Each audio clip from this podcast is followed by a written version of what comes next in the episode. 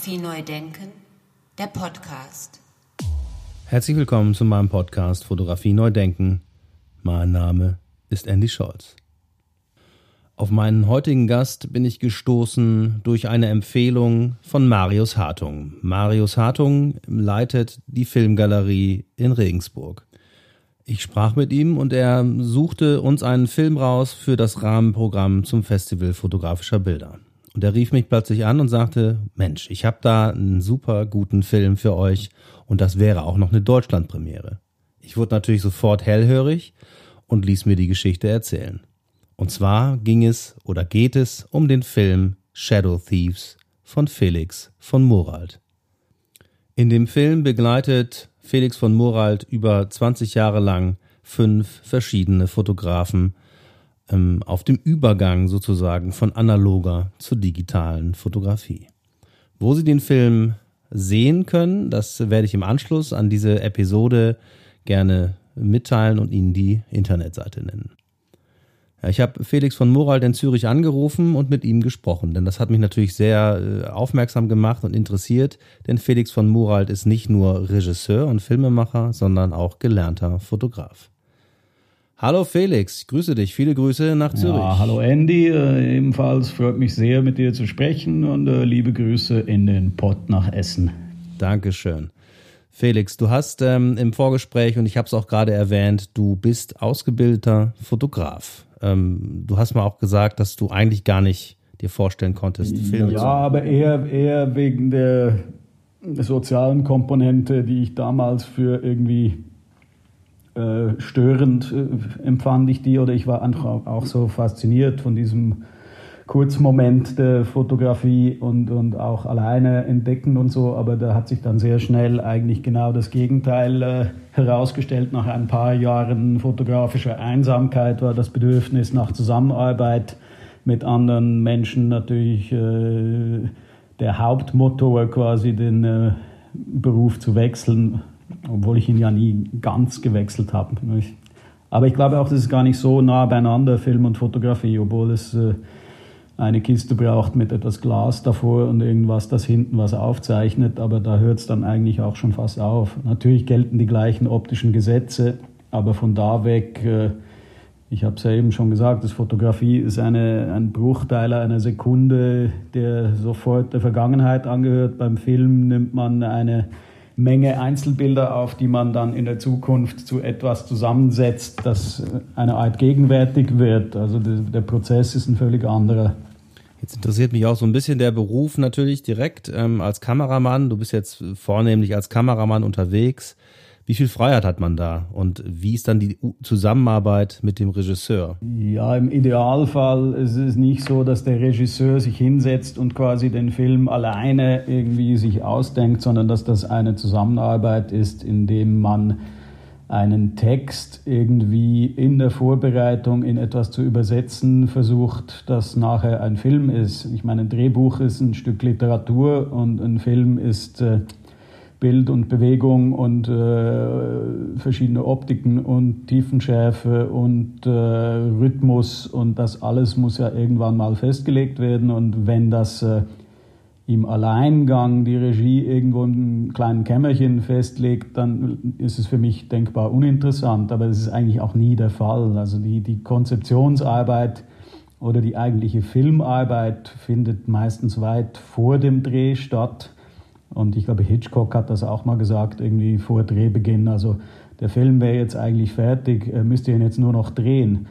Und das ist nicht ganz, das ist nicht ganz falsch. Also die wesentlichen Entscheidungen finden eigentlich nicht auf dem Set statt, wobei das Set nicht zu unterschätzen ist. Also ich finde natürlich die Vorbereitung soll möglichst gut und möglichst äh, gründlich sein, aber sie ist nur dann richtig gut, wenn sie natürlich auf dem Set noch beweglich bleibt und man sich anpassen kann an neue, an neue Gegebenheiten oder manchmal kriegt man ja auch was geschenkt. Das ist ja nicht alles hart erarbeitet, aber ja, das ist auch sehr abhängig davon, mit wem man dann arbeitet. Da gibt es Menschen, die kommen eher aus der literarischen Ecke und delegieren quasi das gesamte visuelle Konzept in die Hände des Kameramanns. Und dann gibt es andere, die haben einen größeren visuellen äh, Anspruch oder, oder auch ein größeres Know-how das ist jedes Mal äh, eine, eine neue Entdeckungsreise, wie man da zusammen funktioniert. Ja, dann wollen wir auch so ein bisschen mal jetzt äh, erfahren, äh, wie war denn dein, dein Lebensweg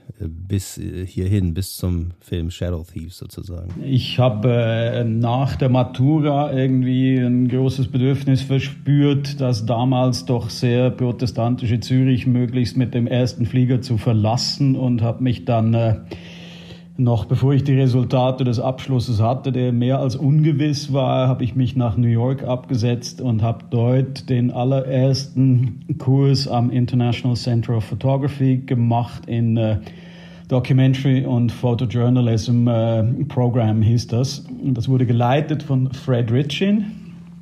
Der war damals frisch äh, Chef dieses Kurses, weil es ihn ja vorher nicht gab. Und er war zuvor Picture Editor des New York Times Magazins und kam also direkt aus der real existierenden äh, Fotojournalistenwelt äh, und hat da versucht, den äh, Leuten, die er für relevant hielt, möglichst viele Jobs zu geben und hat dann diese Schule gegründet, zusammen mit dem Bruder des Robert Kappa. Cornel Kappa war damals noch am Leben und die haben dieses International Center of Photography aufgebaut. Das war sehr lustig, weil äh, die keine Ahnung hatten, wie man so einen Kurs gibt und Schulen, die nicht wissen, wie man unterrichtet, bringen einfach eine Unmenge guter Leute und wir hatten so kleine Namen wie Mary Ellen Mark, Susan Maiselas, Fred Ritchin, äh, Gilles Perez äh, und ähnliche äh, Workshopleiter, von denen ich natürlich mit meinen damals knapp 20 Jahren hoffnungslos überfordert war. Aber es war so eine Art Kickoff äh, und das hat sehr Spaß gemacht. Und äh, ja, dann kam ich zurück äh, in die Schweiz eineinhalb Jahre später. Habe dann angefangen zu fotografieren für Presse und das hat alles furchtbar gut funktioniert, weil irgendwie ich weiß nicht, der Moment war reif, keine Ahnung, oder es gab keine Leute, die das so studiert hatten wie ich. Und ich hatte dann ziemlich schnell ziemlich viel Erfolg und habe mich entsprechend schnell in diesem Erfolg auch furchtbar gelangweilt und einsam gefühlt und gedacht, ich, ich möchte noch was mehr lernen. Und dachte auch, der 125 Sekunden Moment ist doch scheiße kurz, um irgendwas Relevantes zu erklären. Und so kam ich dann irgendwie ziemlich schnell auf die Idee, vielleicht wäre Film doch was.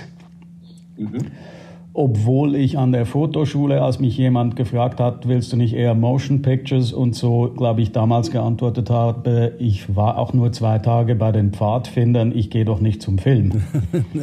Sehr selbstbewusst kann man dazu nur sagen. Aber dann bist du doch zum Film gekommen. Und ähm, was hat dich dann interessiert? Also wo war der Moment, dass du gesagt hast, so das, das würde ich jetzt gerne machen? Mich hat eigentlich der Fehlschuss äh, motiviert, einen Film zu drehen über Leute, die auch berühmt, aber halt nicht nur und ausschließlich und dauernd irrsinnig berühmt sind. Und dann habe ich angefangen, meine Freunde zu begleiten, relativ zufällig. Äh, also nicht, die Freundschaften waren nicht zufällig, aber die, die Momente, in denen wir zusammen gearbeitet haben, waren relativ zufällig, indem ich einfach immer dann gedreht habe, wenn ich eh schon irgendwo war. Also wenn ich in Los Angeles war, dann habe ich äh, Doma Muschonika angerufen und gesagt, hey, was machst du morgen? Ich komme mit, äh, lass uns drehen und reden. Und das hat dann irgendwie 19 Jahre gedauert, in sehr unregelmäßigen Abständen. Und dann hatte ich einen Bag Hard Drives und habe mir gedacht, entweder ich lösche den ganzen Kram und kann die Platten wieder gebrauchen oder ich setze mich halt doch hin und mache aus dem Ganzen einen Film. Und das war dann Shadow Thieves ein Jahr später. 19 Jahre, da hast du natürlich ganz, ganz viele verschiedene Formate. Das muss eine Menge Arbeit gewesen sein, die alle zusammenzubringen. Oder? Ja, das war ganz lustig, irgendwie das überhaupt alles mal auf eine Timeline zu kriegen, weil es dann doch über die 20 Jahre so gefühlte acht verschiedene Aufnahmeformate waren. Dann habe ich mich am Anfang bei der digitalen Aufnahmegeschichte in den USA noch getäuscht äh, oder habe nicht gewusst, dass wenn ich irgendwie in Las Vegas eine Kamera kaufe, dass die natürlich äh, NTSC aufnimmt und dass man das vielleicht besser wechseln würde auf 25p. Hab dann natürlich die ganzen Timeline-Geschichten gehabt mit Umrechnen, wie, wie schmeiße ich das jetzt da rein, dass es am Ende ein Film wird.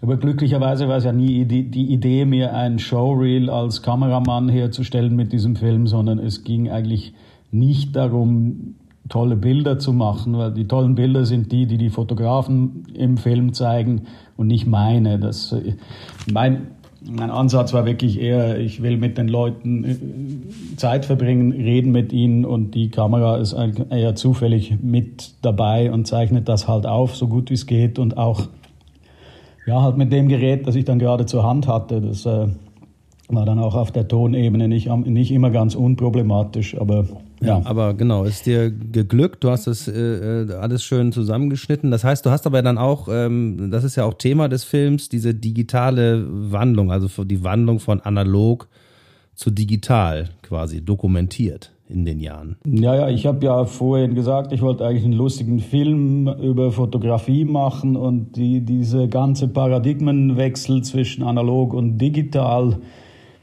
der ja auch eigentlich äh, so im Kielwasser sozusagen die Abschaffung des Berufes mit sich zog, wurde dann plötzlich natürlich zu einem Thema, das ich nicht ignorieren konnte, weil plötzlich alle fünf Fotografen ziemlich existenziell betroffen waren und sich überlegen mussten, wie mache ich weiter, nachdem mein Heimterritorium, nämlich die Editorial, Editorial Photography, um nicht zu sagen Pressefotografie, weil das irgendwie so ein bisschen zu kurz greift, weil dieser finanzielle und ökonomische Support einfach durch die ganze Transformation im Pressebereich de facto weggebrochen ist.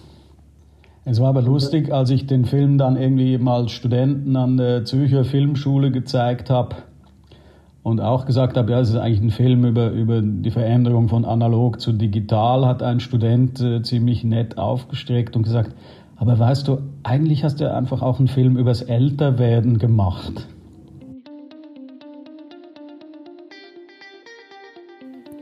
Fotografie neu denken, der Podcast.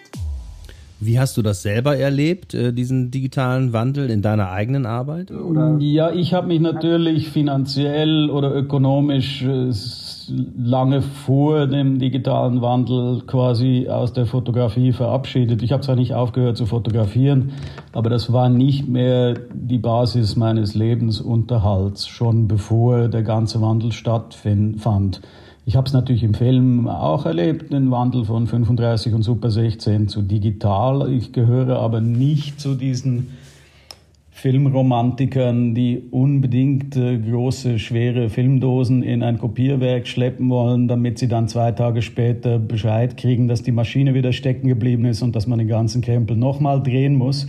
Ich mag eigentlich die direkte Kontrolle auf dem Set. Äh, ich habe auch nicht wirklich Verständnis für Filmromantiker, die sich besonders darüber freuen, mit 500 äh, ASA drehen zu müssen, wenn sie digital 4000 haben können. Also ich glaube, der Unterschied für mich jetzt im Kinobereich zwischen 35 und jetzt mit einer Alexa zu drehen, ist hauptsächlich ein akustischer, weil eine Filmkamera, wenn du die auf der Schulter hattest, die hat halt so getönt, ein bisschen wie, zu, wie, wie eine zufriedene Katze, nicht? Die hat so ein bisschen gemacht, ne?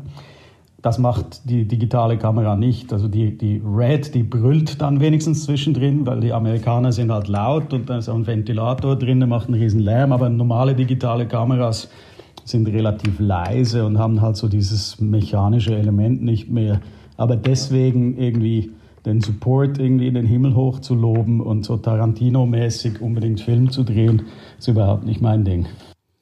Welchen Stellenwert und welche Bedeutung hat für dich denn jetzt nochmal nachgefragt und wieder in den Bereich der Fotografie zurück so ein bisschen? Welchen Stellenwert hat die Fotografie für dich, emotional, persönlich? Ich finde Fotografie nach wie vor ein äh, irrsinnig faszinierendes Medium, dadurch, dass es eben einen Bruchteil eines Momentes, eines Lebens irgendwie widerspiegelt, der sofort Vergangenheit ist, sobald ich auf den Auslöser gedrückt habe.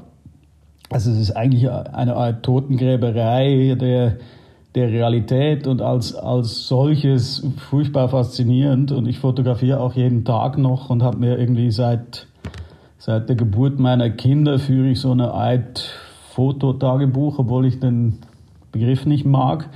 Aber ich drucke jeden Tag ein A4 Print aus. Also ich mache es nicht jeden Tag, aber es gibt von jedem Tag ein Print, das in einer Schachtel landet. Das ist eine Art Instagram-Beleidigungsprojekt, weil es, weil es so haptisch endet in einer Schachtel und die Bilder werden noch da sein, wenn sämtliche Festplatten dann irgendwie gelöscht und zerstört sind oder Mac so neue Anschlüsse gebaut hat, dass die Kabel nicht mehr gibt, man, dass man sie angucken kann. Auf jeden Fall, ich mache das immer noch und ich finde es ein hervorragendes Mittel, äh, sein, äh, seine Umgebung, seine Mitmenschen und die Welt überhaupt irgendwie aufmerksam zu betrachten. Ich meine, es gibt ja Dinge, die werden einfach dadurch interessant, dass man sie anguckt.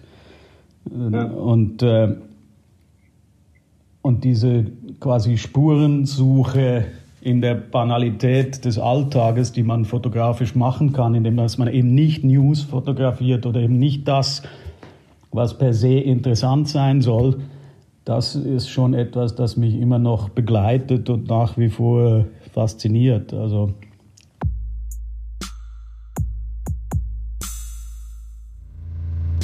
Apropos neu denken, was fällt dir denn dazu ein? Ich weiß gar nicht, ob man die Fotografie so irrsinnig neu denken muss, weil die, die, unser Alltag ist äh, zwingend ja immer neu.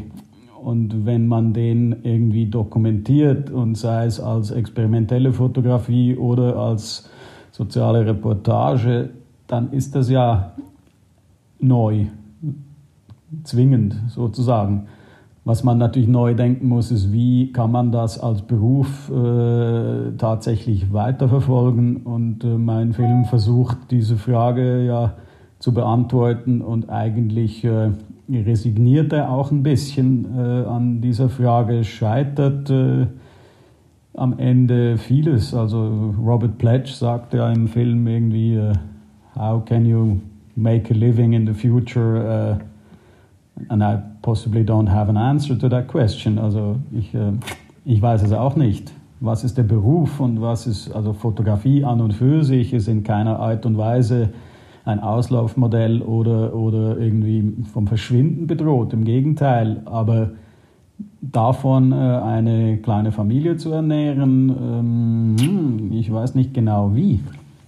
Also wie, wie schätzt du dann, also wie ist es mit dem Wert, mit dem Stellenwert oder mit dem tatsächlichen Wert von Bildern heute?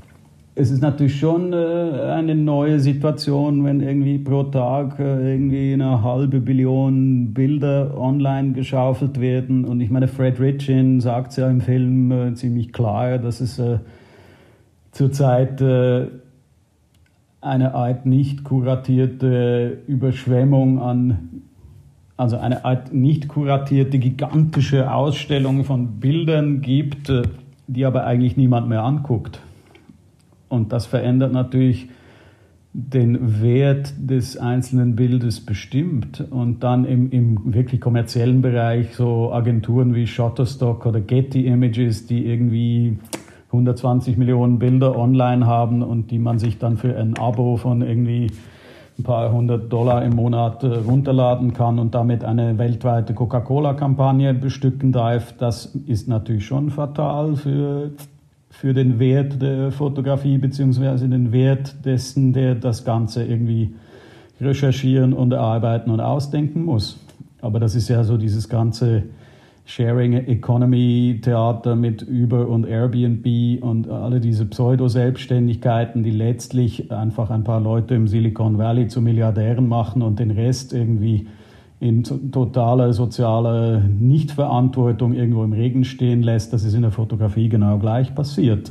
Und das ist ein bisschen äh, scheiße.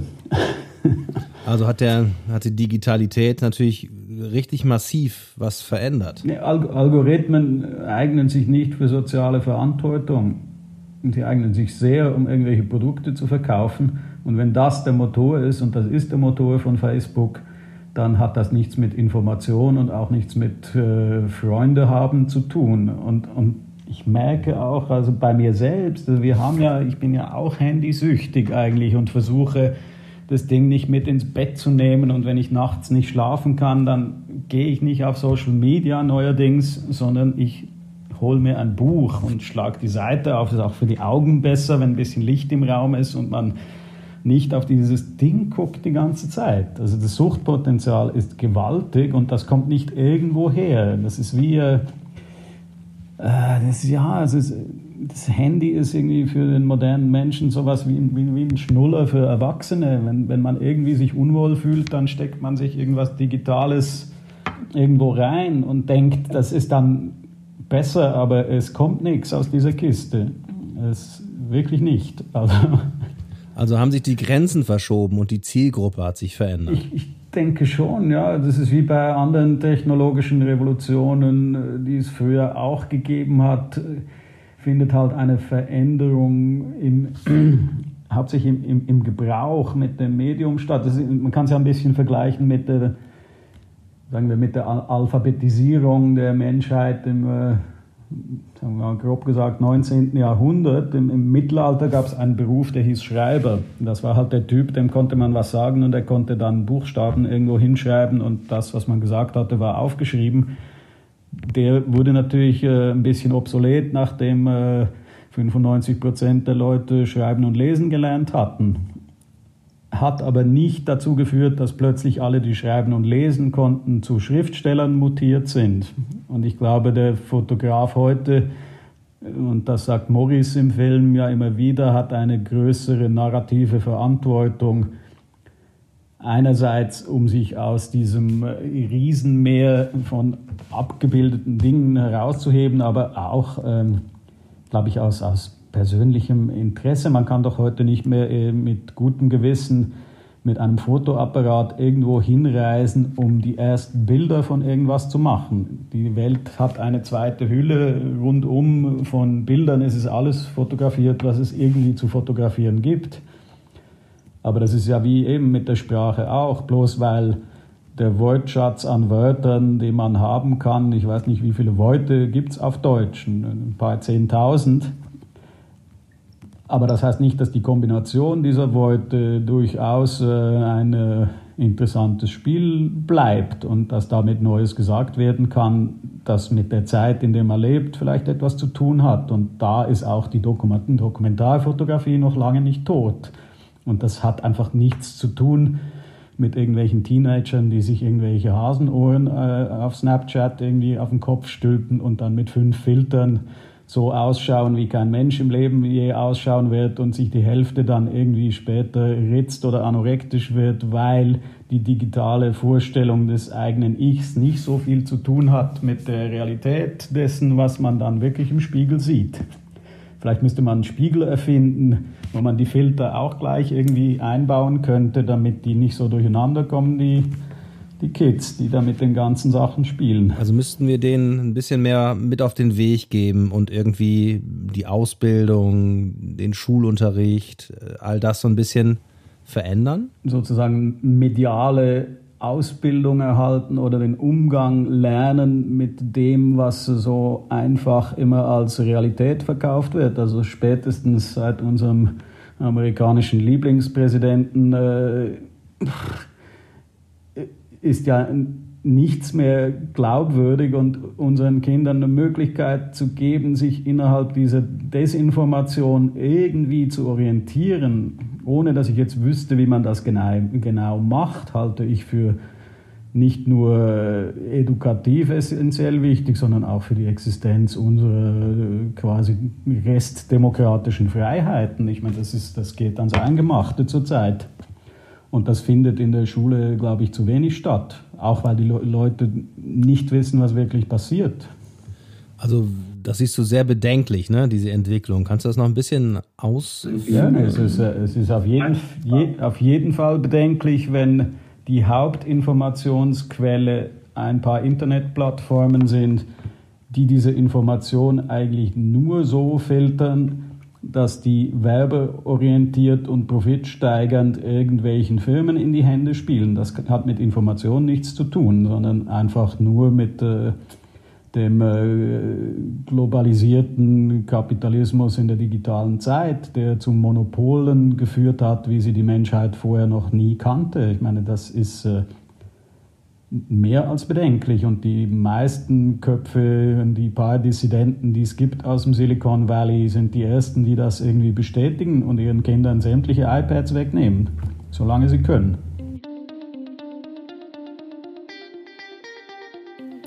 Fotografie neu denken, der Podcast.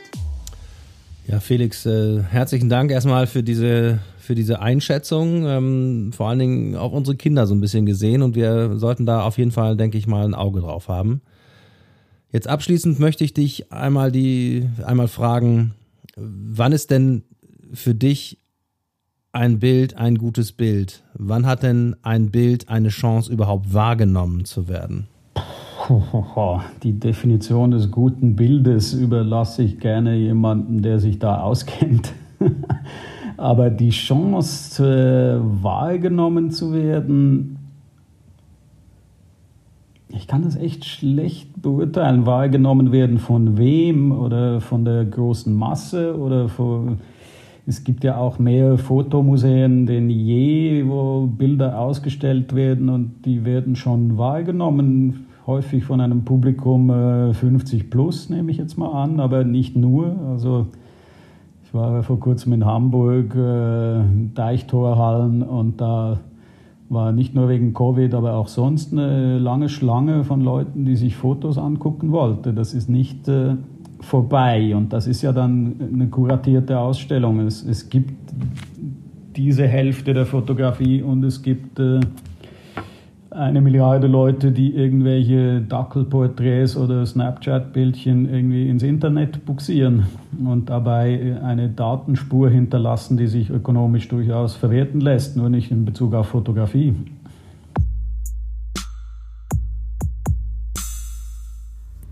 Fotografie neu denken, der Podcast. Lieber Felix, vielen Dank für deine kritischen Gedanken und für die Sorgen, die du dir machst um die Zukunft unserer Kinder, was die Digitalisierung angeht. Herzliche Grüße nach Zürich, alles Gute und ich hoffe, wir sehen uns bald mal persönlich. Herzlichen Dank dir auch. Ich hoffe, wir treffen uns mal analog irgendwo in äh, nächster Zukunft. Äh, hat mir Spaß gemacht. Herzlichen Dank. Tschüss.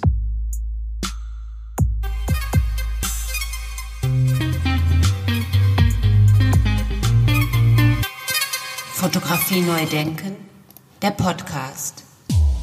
Ja, wunderbare Sache. Vielen Dank nochmal an Felix von Moralt und viele Grüße nach Zürich. Wer den Film Shadow Thieves anschauen will, der kann das tun unter www.artfilm.ch. Und da muss man dann weiter äh, sich ein bisschen durchklicken. Deswegen habe ich äh, in, in die Notes von dieser Episode den genauen Link reingeschrieben. Der geht nämlich www.artfilm.ch-de Shadow-Thieves. Und nicht nur deswegen lohnt es sich mal auf dieser Seite rumzustöbern, sondern auch, äh, weil da auch die Filme von äh, Xavier Koller zu sehen sind, für die Felix von Morald die Kamera macht. Äh, zum dritten Mal, glaube ich, oder in drei Filmen auf jeden Fall. Und er war auch zweimal, glaube ich, nominiert für die beste Kamera. Also auf jeden Fall sehenswert, da mal reinzuschauen. Da bleibt mir jetzt nur noch zu sagen, vielen, vielen Dank fürs Zuhören. Bleiben Sie gesund und alles Gute. Bis zur nächsten Episode. Ciao, ciao und auf Wiederhören.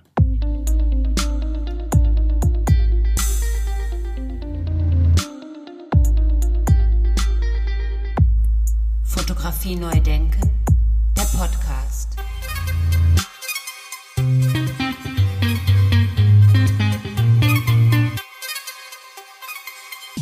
Eine Produktion von Studio Andy Scholz 2020.